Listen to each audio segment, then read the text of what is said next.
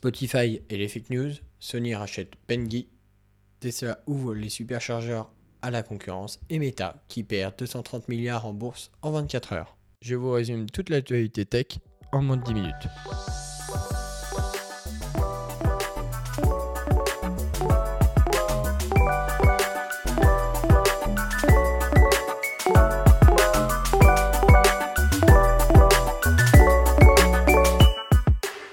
Spotify est dans la tourmente depuis quelques semaines. De nombreux artistes accusent la plateforme de streaming musical de laisser accessibles des fake news sur Spotify au travers des podcasts. Ce mouvement a commencé à prendre de l'ampleur après le départ du chanteur américain de folk Neil Young, tant que Spotify restera inactif. Cette discorde éclate suite à la diffusion d'un podcast de Joe Rogan.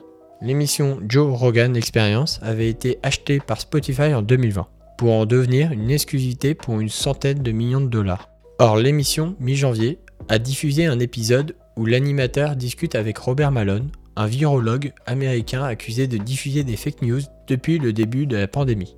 Suite à cet épisode, de nombreux professionnels du secteur de la santé ont accusé Joe Rogan de décourager les jeunes à la vaccination au profit de traitements sans aucune vérification scientifique. Neil Young a donc posé un ultimatum expliquant que Spotify devrait choisir entre lui et Joe Rogan.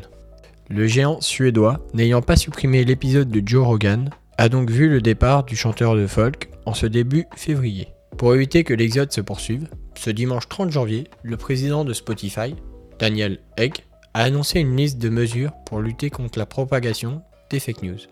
Par exemple, dans les prochains jours, tous les podcasts traitant d'actualités liées au Covid seront désormais joints de liens d'articles composés d'informations scientifiquement sourcées. Le PDG a annoncé que sa société allait aussi mettre en place des messages d'information auprès des artistes et des créateurs de podcasts pour expliquer ce qui est acceptable ou non. Les annonces suffiront-elles à faire revenir les artistes ayant quitté la plateforme ces dernières semaines? Rien n'est moins sûr. Cependant, cela relance le débat de la censure sur les plateformes de streaming et sur leur place en tant que responsable du contenu qu'elles hébergent. Eh bien, il n'aura pas fallu attendre longtemps, seulement deux semaines après le rachat de Activision Blizzard par Microsoft, Sony répond aux géants américains avec le rachat de l'éditeur Bungie, qui est le créateur de la licence Destiny. Ce rachat, d'un montant de 3,6 milliards, a été jugé excessif par certains analystes. Mais quand on analyse le contexte du rachat, le montant peut s'expliquer. En effet, Sony a marqué le monde du jeu vidéo ces dix dernières années, par des jeux type solo, narratif, à gros budget. Or, le monde vidéoludique a fortement changé en quelques années. Une des grandes tendances de ces dernières années est basée sur les GAS, ou Game as a Service. Le principe est de créer un jeu qui sera régulièrement mis à jour pour maintenir le joueur actif. De plus, ce type de jeu est souvent aussi des free-to-play, des jeux gratuits dans lesquels le client peut dépenser de l'argent pour s'offrir des cosmétiques. Cette philosophie de jeu, qui n'est pas la force de Sony à l'origine, va devoir le devenir. Car, pour maintenir les clients dans son écosystème, Sony mise sur ces jeux à forte rétention et a même annoncé sortir 10 de ces jeux d'ici 2026. Et là, on comprend mieux le rachat de Bungie.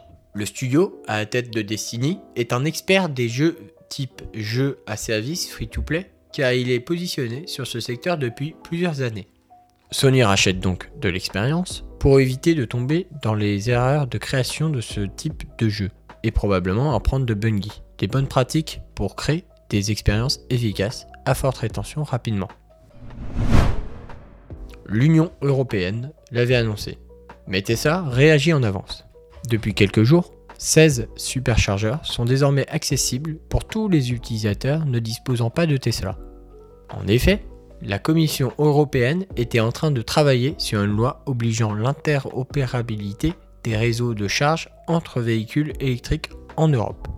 Alors Tesla a décidé de prendre les devants pour mieux anticiper ce changement important pour la société californienne.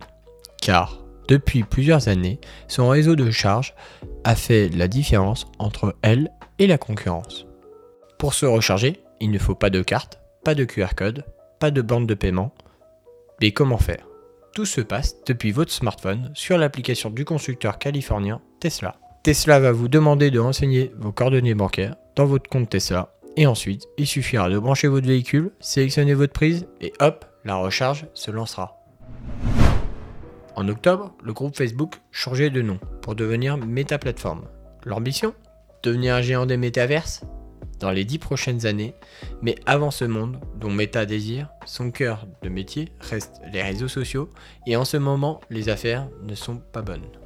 En effet, l'action Meta a perdu près de 25% suite à des résultats jugés décevants. Sur les trois derniers mois, Meta a enregistré un chiffre d'affaires de 33,67 milliards de dollars. Un résultat pourtant en progression par rapport à 2020. Mais le résultat net et le nombre d'utilisateurs actifs ont été en deçà des attentes de Wall Street. Des informations déjà décevantes, mais qui ont été complétées par des prévisions pessimistes de Meta pour les trois prochains mois. Cette descente aux enfers coûte près de 230 milliards de dollars en capitalisation boursière. Les raisons de ces mauvais scores sont nombreuses. Le budget pub des entreprises revu à la baisse en raison de la pandémie, pénurie de composants, mais surtout, le groupe de Mark Zuckerberg fait face à une concurrence de plus en plus forte avec des entreprises comme TikTok. On pourrait aussi rajouter les nouvelles règles qu'Apple a imposées dans son écosystème pour protéger la vie privée de ses utilisateurs.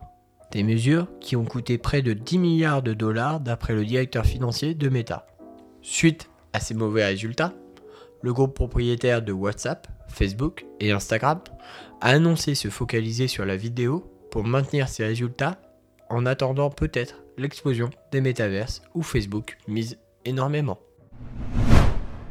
C'est la fin de l'actualité tech. Merci de m'avoir écouté. Rendez-vous la semaine prochaine pour la prochaine capsule.